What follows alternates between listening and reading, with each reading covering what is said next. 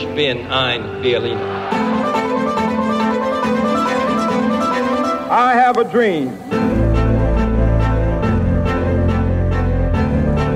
Tudo pela nação, nada contra a nação.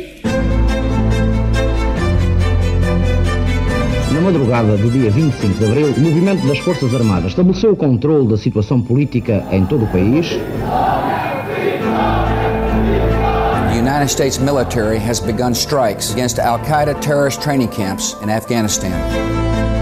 Human rights are women's rights, and women's rights are human rights. People matter, freedom matters, peace matters, Ukraine matters. Olá, bem-vindos ao A História Repete-se, o novo podcast semanal do Expresso, da autoria do Henrique Monteiro, que está Olá, aqui connosco. como, Olá, Henrique. Como estás? Como estão? E minha, Lourenço Pereira Coutinho. Este é um podcast sobre história, mas hum, de forma nenhuma pretende ser uma aula, nem sequer uma palestra. É sobretudo um espaço onde dois amigos que gostam de história falam sobre o passado eventualmente sobre as pontes com o presente e, se é que as há, se é que as há, as lições que podemos aproveitar para o futuro. Cada um destes episódios terá um tema central, tema que pode andar à roda de um personagem ou de um acontecimento, nós vamos escolhendo ao correr do tempo. Depois do Henrique e eu acertarmos o tema, que dará aço também a uma boa conversa, partiremos em busca das nossas notas sobre este, se as tivermos, ou então, caso elas não existam, vamos pôr mãos à obra e trataremos de pesquisar eh, e refletir sobre o mesmo. O programa será, pois, um diálogo em volta de um tema. Um diálogo em que esperamos surpreender o outro e, ainda melhor, se o conseguirmos, os nossos ouvintes. Ainda um diálogo que partirá de um tema, mas que nos pode levar a muitos outros. É que são assim as boas conversas. Vamos procurar, prometemos, não perder de vista os nossos personagens e acontecimentos, mas de forma alguma vamos pôr de lado a saudável indisciplina, que penso que ambos teremos, que resulta da inspiração que conduz ao improviso.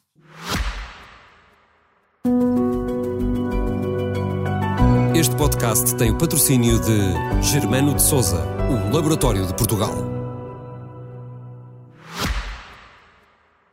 Mais que na força das armas, na coesa e firme unidade nacional, no profundo e vivo amor à terra portuguesa, naqueles altos exemplos, valores da nossa história, ideais da nossa civilização, que as armas não matam e o fogo não pode destruir. Viva Portugal! Os atuais meios de comunicação permitem conversar diretamente com as pessoas, sem formalismo, sem solenidades, sempre que seja julgado oportuno ou necessário. E é essa conversa em família que vou tentar estabelecer de vez em quando através da rádio e da televisão. Julgam posso abandonar esta gente que tão eloquentemente mostrou ser portuguesa e querer continuar a sê-lo? Não. Enquanto ocupar este lugar, não deixarei de os ter presentes aos portugueses do ultramar, no pensamento e no coração. Passamos eh, ao tema de hoje. Como o nosso podcast irá para o ar eh, na altura em que se assinalam os 50 anos do Expresso, eh, vamos falar sobre esse tempo, sobre janeiro de 1973, que é um tempo que a mim em particular também me diz alguma coisa, porque eu nasci a 11 de janeiro de 73, portanto faço 50 anos, eh, mais ou menos na mesma altura do Expresso, e, e por isso não poderei falar sobre os acontecimentos do ano, mas para isso também temos aqui a ajuda do Henrique, a quem eu passo a bola, eh, começando por te perguntar eh, onde estavas em janeiro de 1973. É uma pergunta difícil, porque eu, eu era muito jovem. Não, estou a brincar. Eu tinha 17 anos e estava, salvo erro, no sétimo ano de liceu. Penso que era isso. Portanto, andava ali pelo Colégio Moderno, a fugir do capitão maltês. Havia meetings contra a guerra colonial e contra a ida dos soldados para as colónias, porque ainda existiam as colónias, todas, menos a Índia, que tinha sido oficialmente já eh, integrada na Índia, embora Portugal não o reconhecesse. Como é que era esse tempo? Era um tempo de censura, era um tempo cinzento, era um tempo bruto, era um tempo que caía sobre, as, sobre os jovens, sobretudo, mas sobre as pessoas todas com uma repressão que não se pode dizer que fosse um terror, um estado de terror, mas que era um Estado omnipotente, mais omnipotente do que é hoje, podem crer. Um, um Estado que não nos permitia coisas tão simples como esta: jogar à bola nos jardins. Era proibido pisar a relva. Era, eram as coisas mais idiotas do mundo, eram, eram proibidas. Era, havia uma licença para se ter isqueiro. As pessoas hoje não, não acreditam, mas quem acendesse um cigarro com isqueiro, e na altura as pessoas fumavam uh, muito, quem acendesse um cigarro com isqueiro tinha que mostrar ao oficial, uh, enfim, de, de, de, segurança, ou polícia, ou quem fosse, a autoridade, a licença que lhe permitia usar o, o isqueiro. Eu acho que esta é das, é das imagens mais simultaneamente trágico e cómicas do, do regime de então. E o Expresso surgiu no dia 6 de janeiro, como se sabe, surgiu com três figuras eh, em que só uma é que não era conhecida, e eventualmente hoje será muito conhecida, que era Marcelo Rebelo de Sousa, mas na altura ninguém sabia propriamente quem ele era, e depois com Francisco Balsemão, que já era conhecido, até porque tinha feito parte da ala liberal de, de, de, no, na Assembleia Nacional, que era como se chamava o Parlamento na altura, tinha feito da ala, parte da ala liberal, demitindo-se depois, mais tarde, na, na sequência de, um, de, uma lei de imprensa, de liberdade de imprensa, que fez com o Sá Carneiro. E o terceiro elemento era Augusto Carvalho, que era um jornalista já bem conhecido e que vinha já com vasta experiência de outros jornais. E quando saiu foi uma lufada de ar fresco. Não só nos conteúdos, embora já houvesse jornais cujos conteúdos eram contra o regime, nomeadamente a República, desde logo, que era controlada, digamos, por personalidades ligadas ao, ao que seria depois do Partido Socialista, que Raul Rego era o diretor, e, de certo modo, o Diário de Lisboa, que era também um vespertino, eram os dois vespertinos. Para quem não sabe, eh, nesta altura vendiam-se matutinos, que eram jornais de manhã, e vespertinos, que eram jornais à tarde. E o que é mais engraçado é que qualquer um deles vendia eh, imenso, para os termos de agora. E, e era assim, era um, era, um, era um tempo muito diferente, muito estranho. Em todo caso, eh, este era um tempo diferente do que do anterior a 68, antes de, de, de Oliveira Salazar ter caído da cadeira. Uh, a grande questão sobre o marcelismo é exatamente o que é que pretendeu Marcelo Caetano. Uhum. Uh, Marcelo Caetano, uh, que, que, foi apontado presidente do Conselho depois de várias consultas de Américo Tomás, que teve um percurso no regime que oscilou entre uma grande influência e um, e um certo afastamento até pela própria forma como Salazar geria estes portativos delfins uh, entre, entre eles Pedro Teutónio Pereira, até um próprio Franco Nogueira, que foi falado para poder ser apontado pelo presidente Américo Tomás uh, para presidente do Conselho. E o que é que de facto pretendia Marcelo Caetano? Porque Marcelo Caetano deu alguns sinais ao longo da sua vasta, uh, do seu vasto percurso no Estado Novo de ter um pensamento próprio e diferente de, de Salazar.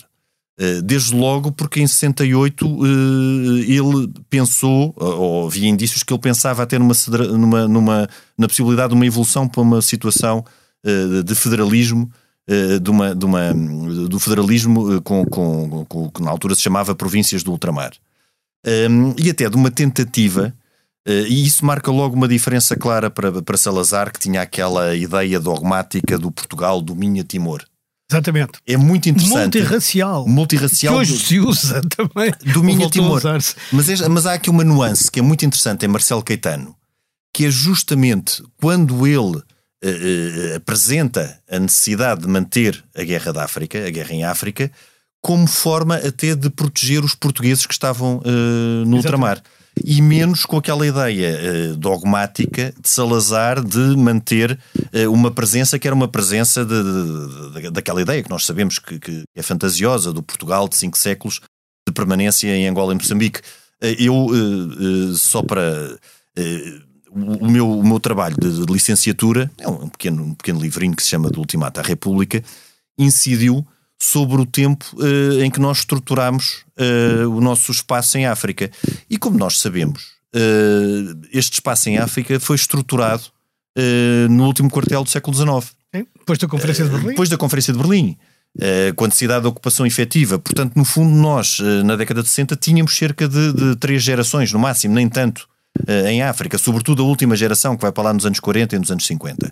Portanto, uma das coisas interessantes que podíamos falar hoje é exatamente não só de, do, do que é que Marcelo Caetano deveria ter feito e não fez, como daquilo que ele em 68 estava disposto a fazer. Pois, uh, Lourenço, se conseguirmos, porque eu acho um pouco misterioso, eu não, também não me lembro exatamente, repara que em 68, quando o, o, Salazar cai da cadeira, não é? No caso de ele ter caído da cadeira, porque também há teses que dizem que ele não caiu da cadeira, mas quando, o, o que era então o Presidente do Conselho, António eh, de Oliveira Salazar, cai da cadeira e, e depois fica uns tempos é a dizer-lhe ainda que ele ainda é presidente do Conselho, ou seja, primeiro-ministro, mas já ele não morre, é. Ele morre sem saber ele, que ele não morre sem saber que foi nessa ficção. provavelmente.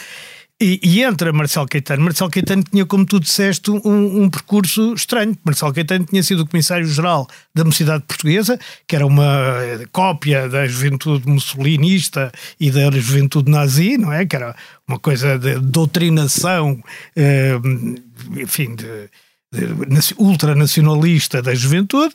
Mas, por outro lado, depois, ele também é um grande administrativista e é licenciado em Direito, aliás, como o, Salazar era, mas só que o Salazar em Coimbra e o Marcelo Caetano já em Lisboa, ele tinha de facto um pensamento próprio.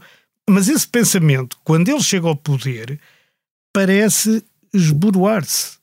Quer dizer, eh, ele parece. Ele, ele, ele chega a, a nomear, a, a tirar do governo alguns ministros muito eh, de direita, o caso José Hermano de Saraiva na educação, por exemplo, no meio alguns tecnocratas que até mais tarde foram para o Partido Socialista, o caso de Joaquim Silva Pinto ou, ou, ou de Veiga Simão, que fizeram parte do governo de, Mar de Marcelo, uh, e, e, portanto, quer dizer, ele dá ali sinais uh, contraditórios no início.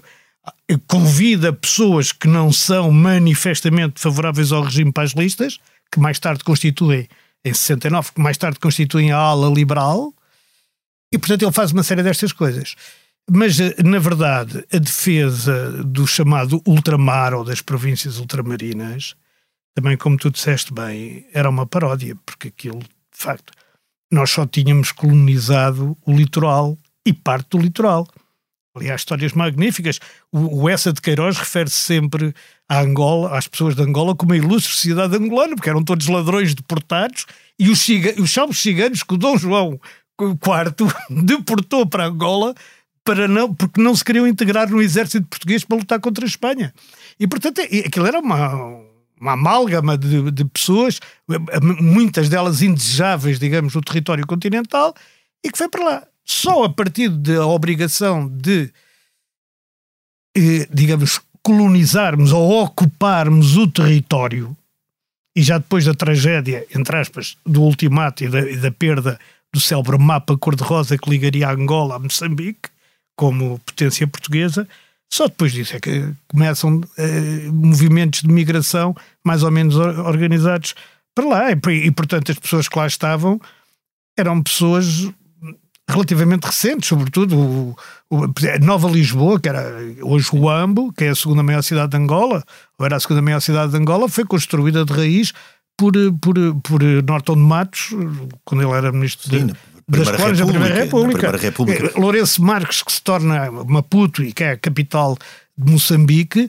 resulta da questão de, de Laguna, de Laguna Bay, Bay. É? é de 1881. É de 1881. É, é muito, é muito e, recente em termos históricos. E o mediador, o mediador era o presidente francês Mac Mahon, razão pela qual há uma cerveja em Moçambique chamada Mac Mahon, que eu, eles não sabem quem é. Eu, eu, voltando aqui ao Marcelo, eu acho que o principal drama do Marcelo, numa fase, no Marcelo Caetano, quando estamos aqui a falar em Marcelo, é sempre nós hoje temos o, o Marcelo temos... para nós é o professor Marcelo, ele também era professor Marcelo, era professor Marcelo. mas era o professor Marcelo Caetano. Era Marcelo Alves Caetano, Marcelo Alves Caetano. Marcelo Mas o principal drama dele é que ele foi verdadeiramente presidente do Conselho.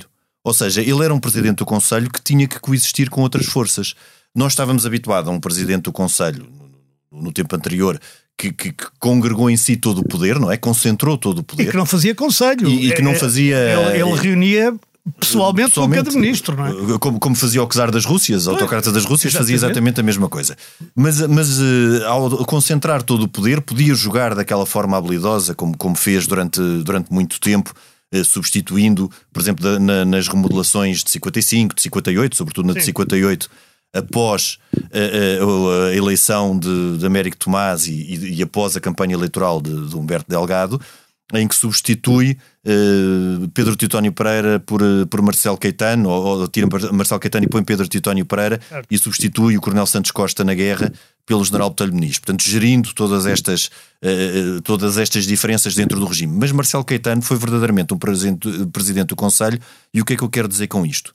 É que ele tinha que coexistir com um Presidente da República que foi uma figura apagada entre 58 e 68, durante os 10 anos em que Salazar foi presidente do Conselho e que passou a ter força.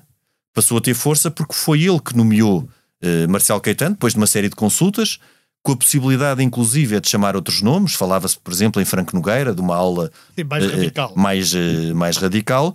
E nomeou, mas ao nomeá-lo, prende-o também à manutenção da guerra em África. Uh, e é aí também que, que, que e Vasco Polido Valente, no, no, no, livro de Desventuras da Razão, explica muito bem que reside o principal drama de Marcelo Caetano. Porque era impossível manter, uh, dar espaço aos liberais, sendo que os liberais queriam uma aproximação à Europa e, e uma aproximação à Europa não podia ser feita com o anacronismo de mantermos a situação que mantínhamos em África, uh, e, e ele estava preso não a um juramento, mas a um compromisso de manter eh, uma guerra em África, neste caso já não justificada com aquela ideia dogmática de ser um império uh, uh, uno domínio a Timor, mas sim com algo uh, que se entende de não, de não o fazer de forma abrupta para não prejudicar as populações de, africanas. Pois, Portanto, isto tem, tem mais lógica. É, sim, mas eu acho que ele tem, além disso, tem um, um problema de consciência terrível, que é ele era um formalista, mesmo, de todos os pontos de vista. Ele, ele, ele tenta modernizar-se um bocadinho, inaugura as conversas em família, quer ir à televisão explicar a política do governo. Uma coisa, foi, mas isso, é paternalista, isso é, também tem ali um lado paternalista. É, foi o é? primeiro comentador político, digamos, Sim. também um ano passado dos comentadores políticos. Ele ia à televisão, queria dar um lado, esse lado moderno, mas por outro lado, ele não tem uma base legal, porque a Constituição de 33 não lhe dá e as eleições de, de 69 ele, quer dizer, é, são ganhas pela União Nacional, embora houvesse listas da oposição, havia pelo menos a CDE, a CEUD, uns monárquicos independentes, eh, mas da oposição. Sim. E depois as eleições de 73, que já são depois do Expresso Nascer, curiosamente, em novembro de 73, já ninguém concorre contra o sucedâneo da União Nacional, que é a Ação Nacional Popular, porque já sabe que vai haver uma chapelada. Deixem-me dar este dado, quer dizer, havia 2 milhões de eleitores em Portugal e, e votou 1 um milhão. Se a gente hoje pensar que quando votam 4, 5 milhões, nós achamos que a maior parte do país não vota, imagina naquela altura, embora fôssemos um pouco menos do que hoje, eh, a população tem-se mantido mais ou menos estável. Como... Mas quer dizer, ninguém votava porque ninguém podia votar, quer dizer, eh, era uma coisa censitária, não era, não, não era, não era normal. E, portanto, ele não tem, e ele está convencido, como está toda a gente, que em Portugal, ao, fora do regime, com organização e capacidade de tomar o poder, só há o Partido Comunista. Pois que foi a grande falácia uh, da época, a grande, Agora, a grande ilusão. Foi a grande ilusão da época e foi isso que fez com que os esforços que Kennedy tinha feito no, no início dos anos 60 para Portugal descolonizar, aliás, a imagem e semelhança do que fizeram os outros países europeus, acabou por nunca acontecer, não é? E chega-se chega-se ao, ao 25 de Abril. Eu faço parte de, de, uma família em que eram todos ligados ao Soares, ao Mário Soares e ao, ao Partido Socialista. E, e lembro-me perfeitamente do meu pai dizer que o Partido Comunista era uma coisa enorme e que eles eram meia dúzia. Só em 75 é que eles têm a noção. É que todos ficaram surpreendidos com isso. que o Partido Comunista tinha 12%, enquanto eles tinham 30 e tal, e o PSD, o PPD, na altura, 20 e tal. Portanto, que era muito mais que o Partido Comunista. E eu acho que essa falta de alternativa e a desilusão também que ele provoca naquelas pessoas que manifestamente nunca foram comunistas, mas que nunca estiveram com o regime, estamos a falar de Sá Carneiro, Balsemão, Miller Guerra, Pinto Leite, por aí fora, portanto a chamada ala liberal, a desilusão que a ala liberal tem em ver que no Parlamento não está ninguém, ou não está praticamente ninguém, disposto a abrir um bocadinho o regime em coisas como, já não digo a federação de, ou, ou, ou o abandono ou, ou a descolonização, mas em coisas como a liberdade de expressão, o fim da polícia política, das detenções sem mandato. Não há ninguém. Não é? O fim das prisões sem julgamento.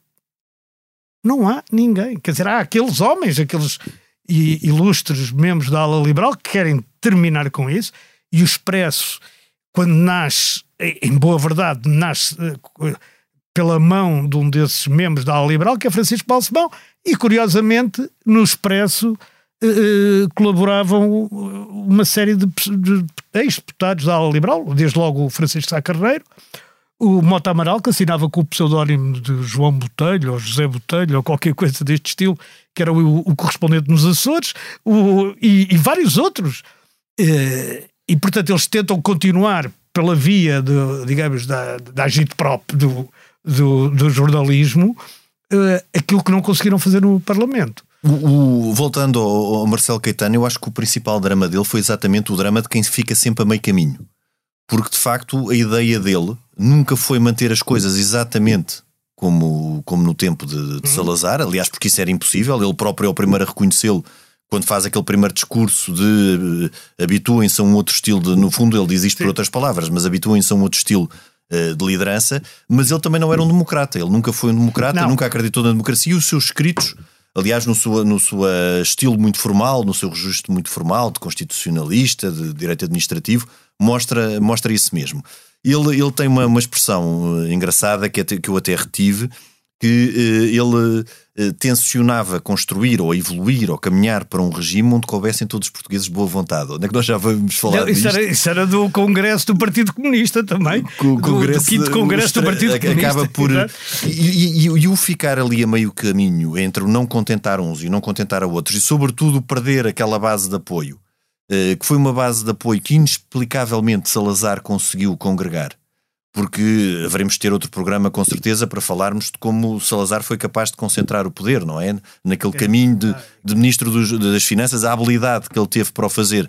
Marcelo Caetano não o teve. E eu dá-me a ideia que até não o teve porque, até pelo seu pudor e pela sua ética. Eu quando estou a dizer isto. Não, é que ele é... não é democrata, mas ele também não é exatamente a figura do ditador. Não é. Ele não é, é, a figura do que quer ser o pai da nação. Ele, espécie, ele é paternal. É... Eu não diria que ele é paternalista, mas ele gosta dessa figura paternal. Aliás, as conversas em Sim, família é um são isso. muito na, naquele tom.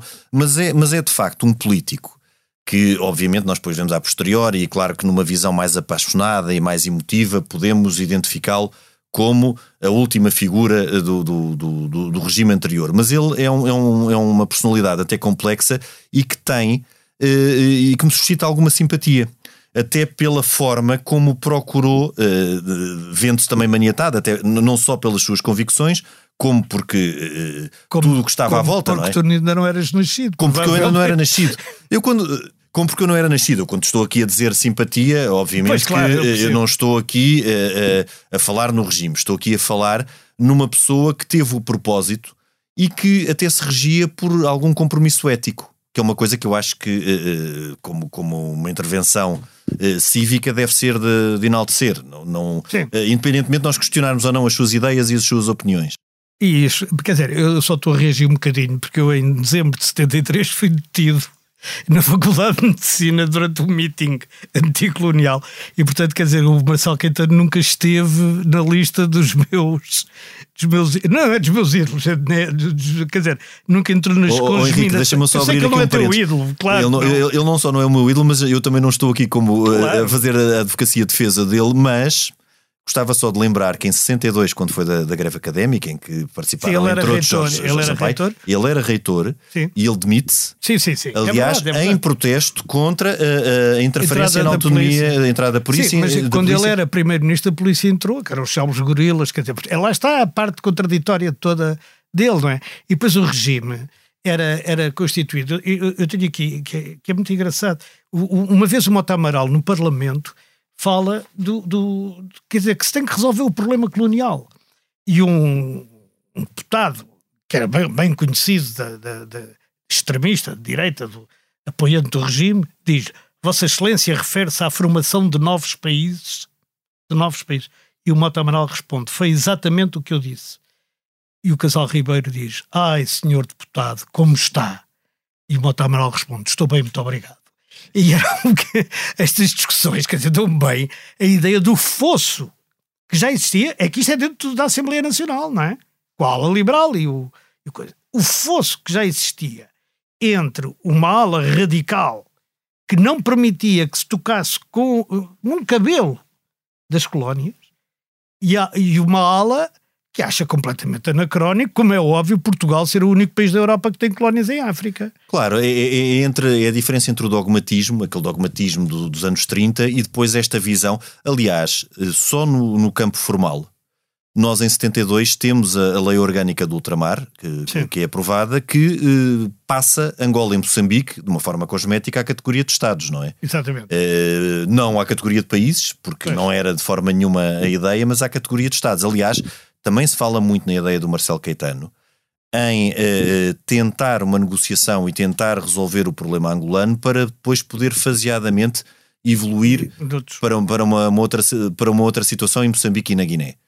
Um, e isto, de facto, uh, não é percebido nem só pelos, uh, pelos dogmáticos, não é? Que não aceitavam que se mexesse nesta ideia do Portugal Uno, como também não é percebido por aqueles que acham que queriam que acham que eh, entrar na Europa e aproximar da Europa seria incompatível. Mas, oh, oh, Lourenço, a minha geração movimenta-se toda, por isso é que ela foi toda, quase toda foi esquerdista, não é? Porque não gostava do Partido Comunista pelo dogmatismo que o Partido Comunista sempre representou e, portanto, ia mais para o maoísmo, que não sabia bem o que era, mas que não interessa, que andava por lá, porque a ideia central era acabar com a guerra colonial. E essa ideia central e a guerra colonial, em boa parte, foi, foi perdida na retaguarda, não é? Aqui em, em Portugal. Porque ela, foi politicamente. Ela, ela, exatamente, politicamente. ela militarmente só, só estava em causa na Guiné, que já tinha até decretado a independência em 73. Mas a minha geração era uma geração que não queria ir para a guerra. Só. Quer dizer, não, não queria lutar por uma coisa que nem sequer percebia porque é que tinha que existir. Claro. E, e, isso aí, claro, que depois tem influências que havemos de falar também. Claro, e na, e na questão central que depois foi uh, entre os capitães do quadro e os oficiais Sim, milicianos claro, e daquelas bem, leis tudo de... começa por, exatamente por uma questão. Mas voltando ao Expresso, portanto, o Expresso era, era um jornal que eh, dava muito trabalho à censura, não era o único, mas era um dava muito trabalho à censura porque escrevia sobre estas coisas. Há, por exemplo, um artigo do Mário Soares antes do 25 de Abril, claro, que é todo censurado do princípio ao fim, quer dizer, não, é, não são dois parágrafos ou quatro ideias, não, é todo, todo, todo, todo riscado. E muitos editoriais e, e crónicas e artigos de opinião. Henrique, tu, tu, tu, sabias que nessa altura tinha que haver uma receita culinária para quando, quando tiravam esse artigo e ficava sim, um espaço em branco sim, para pôr lá? Eles não, deixavam, eles não deixavam, porque houve uma altura em que a tática era deixar o espaço em branco, para as pessoas perceberem que tinha sido. Mas isso, o expresso já ainda não existia nessa altura. Depois eles começaram a obrigar a, a, a, a coisa que eles passam. Podia ser uma receita culinária, uma notícia qualquer internacional, daquelas que. Sim, inócuas. Inócuas, ou, ou que não veio muito ao caso. Mas a verdade é que aqui no Expresso havia uma pessoa que barrava com, com o Coronel Mário Soares. O Mário Soares, era, curiosamente, era o nome do, do chefe da censura antes do, do 25 de Abril também. E havia uma pessoa que era especialista em, em barrar com os coronéis da censura, como se lhe chamavam, não é? Aos censores, que era o Marcelo Rebelo de Sousa.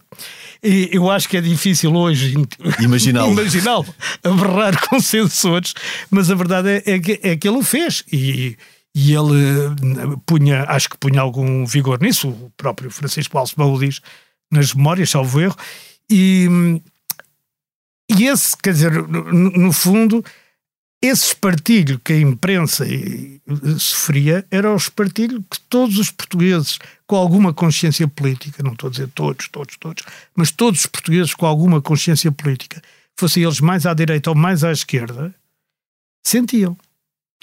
Eh, eu gostava só de, de, de, voltar um bocadinho atrás e, e, e olharmos para, para, todo este tempo de uma forma abrangente e, e falar aqui em três datas-chave ou em três momentos-chave, eh, até anteriores a Marcelo Caetano. 58? Sim. 58 é quando, eh, mesmo antes da campanha do Humberto Delgado, quando Salazar diz de uma forma irónica a Cravar Lopes que a União Nacional não apoiará a sua recandidatura à presidência da República. onde se perdeu uma oportunidade. E Craveiro Lopes, como sabemos, e daí voltarmos a Marcelo Caetano, Craveiro Lopes e Marcelo Caetano estavam bastante alinhados até em algo que se adivinhava, que era o problema que teríamos em África a partir de 1961. Certo. Portanto, 58 é um ano crucial, com a não recandidatura de Craveiro Lopes, uhum. que poderia ou não, e estamos aqui a especular, eh, evoluir para a possibilidade de, ou do Marcelo Caetano na presidência do Conselho, que teriam tempo nessa altura uh, para, para olhar para o problema africano de uma forma diferente, e o ano 61, quando se dá o golpe uh, Botelho de Botelho Muniz, uh, a Abrilada antes da Abrilada, a Abrilada de 1961, em que se procura também, e, e, e o golpe é um, é um, pouco incerto, e quais, quais os objetivos do golpe, mas uh, procurar e forçar a demissão uh, do Presidente do Conselho e o Presidente Américo Tomás tem uma intervenção clara em favor da manutenção de, de Salazar. Porque eu, te, eu até penso outra coisa. Uh, quando aquele célebre discurso, depois, quando, quando Salazar vem à televisão falar agora e em força para, para Angola, que se não tivesse existido esta abrilada, o discurso não tinha dramatizado tanto a, a situação. Ou seja, o, o discurso foi também Uh, uh, na uma altura reação, uma, uma reação, reação à abrilada e procurando até uh, passar um pano sobre tudo aquilo e dramatizar a situação uh, uh, do, do, que estava a passar. eu nessa altura estou como tu no nascimento do Expresso. Era nascido, mas era, era muito nascido, pouco mas nascido. Não, não quanto. Mas era, era muito pouco nascido ainda. E, e, depois há aqui também um outro momento significativo, que é exatamente quando Kennedy uh, assume a presidência dos Estados exatamente. Unidos e em que a política americana em relação a Portugal muda, muda. radicalmente. Uh, e poderia ter-se aproveitado essa altura até para, para conseguirmos uh, enquadrar de uma outra forma o que se passaria. Mas lá está. O problema central é que a visão e a abordagem nessa altura do, do, do, da questão africana era uma abordagem dogmática. Portanto, no fundo, eh, desmontando essa abordagem dogmática, todo, todo o alicerce que fundamentava o Estado Novo seria desmontado. E é por isso que eu acho que Salazar persiste eh, naquela ideia sem qualquer abertura. E Marcelo veio de uma forma diferente. Marcelo Caetano já, já tem maior, eh, apesar de obviamente ser um formalista, já tem maior plasticidade na forma até como encara Bem, o Estado. Em Portugal tinha um crescimento económico notável. Na né? década de 70, na década é? de 60, o choque do petróleo. Até, até 73, o choque petrolífero, 72, 73. E tinha, uma, e tinha entrado na EFTA, que era um, não era exatamente uma alternativa à CEE, mas... Era um membro observador ou associado também da, da, da CEE? Tinha não, um estatuto... Sim, tinha uma coisa qualquer, um mas era, era, da EFTA, como sim. a Noruega e a, e outros países que mais tarde entraram para. A Noruega nunca entrou, mas os outros entraram, é próprio o Reino Unido, o, entre em 73 e depois mais tarde Sim. a Finlândia e a, a, Suécia, digo, e a Dinamarca e por aí fora. Portanto, ele tinha. Ele tinha uma ideia, quer dizer, o, o próprio Marcelo apoiava muito isto, falava muito da EFTA, quer dizer, ele tinha uma ideia que era necessário um espaço também na Europa. Mas no, nos últimos momentos do Marcelo, a luta dentro do regime estava entre sermos uma potência colonial ou integrarmos na Europa. E as duas alternativas eram inconciliáveis. Eram inconciliáveis. Porque a Europa nunca nos aceitaria com colónias. Com colónias daquela dimensão, porque a França ainda tem a Guiana era no fundo um bocadinho Guiné, uma tentativa de quadratura do círculo que conseguir uma integração e uma aproximação económica sem um alinhamento político. Claro, sendo que na altura também já se gastava mais com a guerra do que, do que aquilo, enfim, do que o rendimento que as colónias davam ao, ao continente. Portanto, a, a guerra torna-se também um mau negócio. E isso leva a que muitos tecnocratas, ou aqueles considerados tecnocratas, passem a olhar para a guerra com outros olhos, não só com os olhos, digamos, direitos humanos, direito à independência, que são, enfim, ideológicos ou, ou, ou, dessa ordem, mas com olhos de tecnocrata, a dizer a gente está a gastar dinheiro com isto. Não, e, Estamos a exaurir o país de pessoas e de bens. E, e objetivamente, quem olhasse dessa forma ou, ou, de uma forma objetiva para o que estava a passar era um impasse, inter, um impasse eterno porque não só uh, a guerra estava relativamente controlada, exceto a Guiné, como também nunca poderia ser ganha mesmo militarmente. Porque a guerra de guerrilha, por, não, por definição, se não, se ganha. Ah, não se ganha. Não se ganha, é uma, é uma, uma guerra de baixa tecnologia, não é? E, e, e, que não se ganha. Isso e mesmo é um... com alta tecnologia, temos e mesmo com alta tecnologia, sim, exatamente. Que não, é, não é fácil. Não é? Exatamente. É, por definição, desde que a guerrilha apareceu no tempo ainda napoleónico, uhum. Eh, que uma guerra de guerrilha nunca se ganhou. Uh, e no fundo foi isso que não só os tecnocratas, como os próprios que estavam no terreno, os capitães, viram. Uhum, exatamente. O próprio Marcelo Caetano, eu acredito que soubesse isso. Só que ele estava de mãos e pés atados na altura, exatamente preso, no seu, preso até no seu formalismo, num certo dever de consciência de não abandonar precipitadamente e muito condicionado, não só pelo poder militar, que ele não conseguia controlar, como também por, por uh, aulas uh, e, e, movimentos e sensibilidades dentro do regime que ele não conseguia congregar, sim, sim. como Salazar fez. Mas eu acho também que o novo regime português, não no, no tempo do PREC, mas uh, logo a seguir, foi bastante generoso com Marcelo e, e, e com Tomás, com Américo Tomás, porque eles foram exilados, não é? Foram para o Brasil, mas depois as coisas foram. O, o Marcelo ficou sempre muito Amargurado. Amargurado, eh, mas o Américo Tomás eh, voltou a Portugal, já depois do, do 25 de Abril. E depois, como Portugal também é muito pequenino, o Marcelo Caetano era cunhado do primeiro presidente da Assembleia Constituinte, que era o professor Henrique Barros. E, e, portanto, quer dizer, no fundo, é, é, o meu avô diz muitas vezes: o regime são 10 famílias e a oposição são 20. E, quer dizer, e era um bocado, é um bocado isto. Quer dizer, Portugal é um país pequeno e, e foi um país que, como o Marcelo Rebelo de Souza, que era filho do ministro de. Claro. aliás, de aliás nós temos uma longa tradição de não aprisionar as figuras centrais dos regimes anteriores. Eu, eu começaria por relembrar Dom Miguel, Sim. que no fim da Guerra Civil. O Dom Manuel? O Dom Manuel, a mesma coisa, que parte tranquilamente para, para o exílio em Gibraltar. O Afonso Costa, que era o. O Afonso Costa autoexilou-se. Autoexilou-se. Esse, esse não foi obrigado a exilar, ele próprio amua e, ele amou e, e autoexilou-se. Também não deram uns tiros em casa e tal. ele também não... Sim, ele ficou muito indignado porque ele nem sequer estava cá em, em 1917 e depois nunca mais, nunca mais voltou. Mas, mas o Marcelo Caetano, o que é muito curioso Uhum. entrega o poder ao general Spínola, para o poder, o Selma Frase para o poder não, no Carnaval, e vai tranquilamente e sai tranquilamente. Ninguém, ninguém o aprisiona, nem lhe faz um julgamento não, político. Não, nem... não, há, não, ele não sai tranquilamente. Ele tranquilamente, sai dentro, dentro de uma forma. Chaimite, para o aeroporto, depois vai Pronto. para a Madeira e da Madeira para o Brasil. Tranquilamente, de uma forma literária, mas quer dizer, certo. ninguém o aprisionou, nem disseste este senhor vai ser julgado Sim, pelas suas. Portanto, a nossa tradição de deixarmos eh, as peças fundamentais do anterior regime partirem o tranquilamente Dom, o Dom Carlos é a exceção. E o Sidónio, o, e o Sidónio. O Carlos e o Sidónio são, são claramente a exceção. Ficamos agora no, no, no fim deste programa, Ficamos... talvez com uma, com uma conclusão do que, do que falámos aqui, talvez de uma lição, se é que a história nos dá lições deste tempo. Eu, eu antes de começar a conversa tinha uma lição ótima, mas agora depois desta conversa confesso que a única coisa que me ocorre é, é dizer o seguinte: hum, é uma frase de Ortega y Gasset que é sempre muito mal, muito mal citada, que é o homem é ele e a sua circunstância. Isto, isto aplicar-se-ia muito bem a Marcelo. Mas a segunda parte da frase não se aplica, que é e se não mudar a circunstância, jamais se mudará a ele. Que foi o que faltou a Marcelo, foi mudar a sua circunstância. Ficou a meio caminho. Ficou a meio caminho, como Ficou tu disseste. Nós eh, acabaríamos hoje com duas sugestões: um livro e uma exposição.